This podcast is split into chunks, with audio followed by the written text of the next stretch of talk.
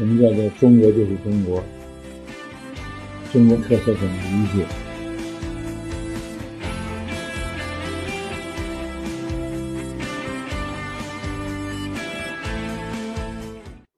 从莱茵模式它的现在的这个模式特征来说呢，就是第一条呢是它以合作社经济为主要的经济主体，它在分配上呢体现劳动产权与人文关怀。那它在这个呃这个农场经营者的这个这个这个经营主体的表现上呢，是以市民农业为主，就在莱茵做在莱茵模式中的农场，超过一半以上的经营者是市民，而不是过去的老的那个概念上的农民。这个。我也有很多次有这种机会，直接去到这些农场跟他们做交流。那很多农场，它不是我们现在这套追求农业产出的制度体系。我曾经有一次在意大利的一个农场，这个这个夫妇呢都是市民，那现在都在经营农业。啊，我去的时候，他们正在呃发愁，说怎么着呢？他们说。我们有半公顷的老葡萄园，啊，我们想改造它，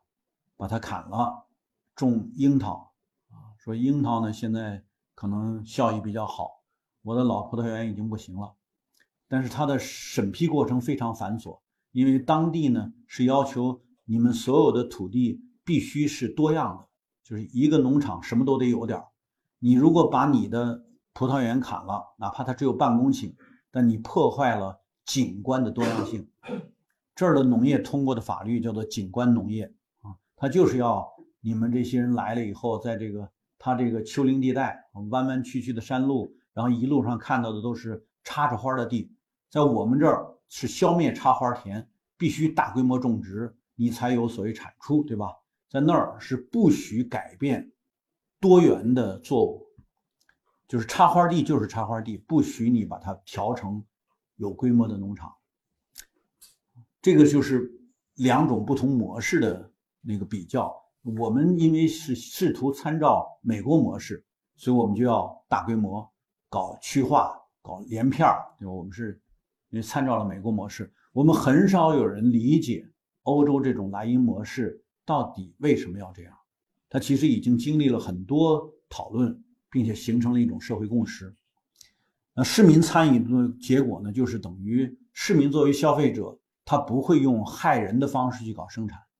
所以在欧洲呢，农业的安全性、食品的质量安全，应该说相对来讲呢，算是比较有保障的，主要是市民农业。所以我这个从呃二零零五年啊十十五六年前就开始强调啊，这个要搭建。市民与农民结合的桥梁，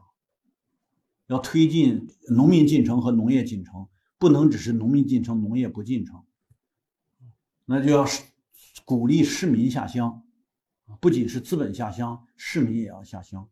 经历了这么十几年的过程以后，现在市民下乡已经蔚然成风，变成了我们这个一个新的潮流。所以我说，莱茵模式呢，就是以市民参与来形成。这个农业的这样一种一种一种经营方式，它的经济主体是多元化的。好了，那第三个特点呢，就是农业的科技，包括农业的小型机械，适应市民操作的各种各样的农业科技比较发达，农产品的品质相对比较高。嗯，所以再一个呢，就是政府补贴。我们都知道，欧盟建立以后，欧盟的财政一半以上。用于欧盟国家的农业补贴，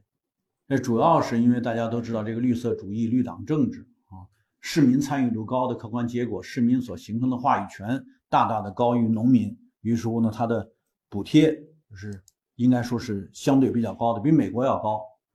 但是比日本还是要低，就是因为它有一定还是有一定规模，所以我们可以客观的看到，越是规模小，政府补贴越高。这个莱茵模式的绿色农业起步是比较早的，早在二十年代就开始探索，主要的目的呢是保护可土壤，形成可持续的发展，维护生态系统。到六十年代啊，老的欧洲是就开始，那时候还是欧这个这个欧洲刚刚是战后这个恢复时期，他们就开始提出共同农业政策。嗯，这个接着呢，到八十年代，我们刚才说这个经济危机爆发以后，市民大幅大多大大量的下乡，那以中产阶级为主体的绿色主义在欧洲兴起，所以到这个八十年代啊，农业的生态化、有机化就已经成了这个欧盟模式，就是这个莱茵模式的重要内涵了。它是一步一步的演变过来的。那主要问题呢，就是财政负担过重。同时呢，由于农业的经营不是为了追求量产，不是为了追求效益，而是综合的、可持续的这种发展方式，所以单纯计算农业的劳动生产率是不够的。啊，这总之是有一这个有一系列问题。当前新的问题是新入盟的这些原来苏东体系的中东欧国家加入欧盟，要享受。欧盟的共同农业政策，但是它的农业类别却不是老欧洲的农业类别，很多都是经过苏联的集体农庄改造的，那它不是这种可持续的、绿色的、有机的、生态化的，那它也要求啊和其他的欧盟成员国一样来分享欧洲的财政补贴，就欧盟财政补贴，那这个过程呢，就导致它的这个矛盾、内部矛盾开始尖锐起来了。应该不应该给这些非绿色的这些规模化农场以补贴？这始终是一个争议问题。